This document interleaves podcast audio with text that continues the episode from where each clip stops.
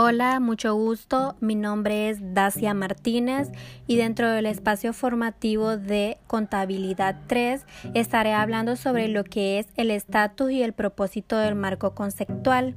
El marco conceptual yo lo considero muy importante para las entidades, ya que el propósito es ayudar al Consejo de Normas Internacionales de Contabilidad y también ayuda a preparar a desarrollar políticas contables congruentes cuando no se aplica ninguna norma o una transacción en concreto.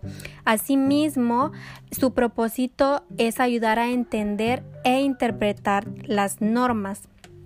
Cabe mencionar de que el marco conceptual en sí lo que pretende es contribuir a la transparencia, comparabilidad y calidad de la información financiera. Cabe mencionar de que el marco conceptual no es una NIF, es decir, de que no prevalece ninguna norma y no se deroga ninguna NIF en específico. Aclarando esto, eh, como primer punto tenemos lo que es el objetivo en la utilidad y limitaciones de la información financiera con propósito general.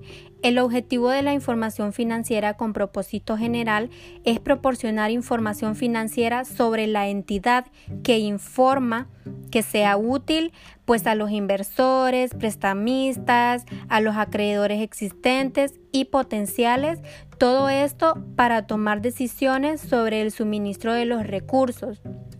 Es decir, de que toda esta información pues conlleva a tomar decisiones. Eh, en los que los inversores deciden si les conviene comprar, vender o mantener el patrimonio o proporcionar o liquidar sus préstamos. Tenemos lo que son las características cualitativas de la información financiera útil. Si la información financiera ha de ser útil, esta debe ser relevante y representar fielmente lo que se pretende representar y debe ser comparable, verificable, oportuna y comprensible. Dentro de ellas están los que son las características cualitativas fundamentales. Dentro de ellas está lo que es la relevancia y la información fiel, es decir, la representación fiel. En otras palabras, la información debe ser relevante para que haya capacidad de tomar decisiones y tiene que tener un valor confirmatorio en si cambia o se modifica las evaluaciones anteriores y debe ser fiel en todos los sentidos. Cuando hablamos de esto, eh, no quiere decir de que no existan errores, porque en algunos casos sí se van a encontrar como en las estimaciones. Sin embargo, el importe se debe describir con claridad y con exactitud para que eh, exista lo que es un proceso adecuado. Se mencionan también los estados financieros y se afirman de que los estados financieros proporcionan información sobre los activos, los pasivos, patrimonios, ingresos y gastos que la entidad informa. Su objetivo como tal es informar sobre estado de situación financiera, es decir, el, reconocimiento de los activos, los pasivos y patrimonio, el rendimiento financiero en que se informan los gastos y los egresos, y también el flujo de efectivo y las aportaciones de los tenedores de derecho de patrimonio, entre otros.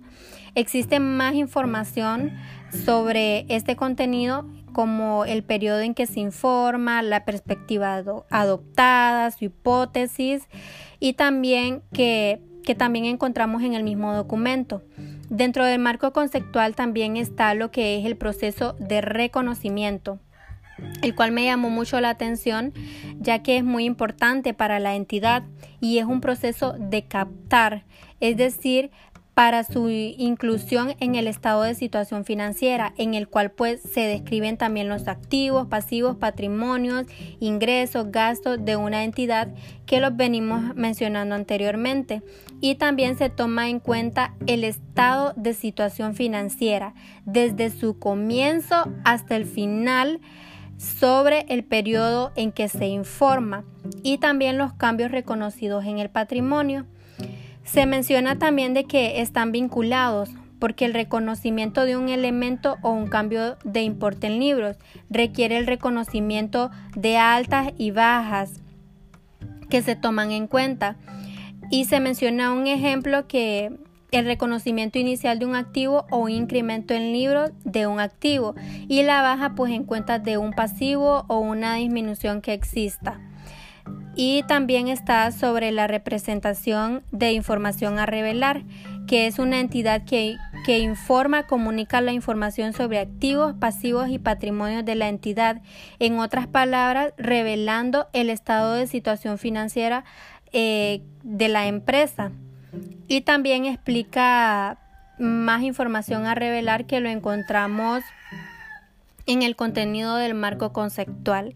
Espero esto haya sido de gran aporte para ustedes. Muchas gracias.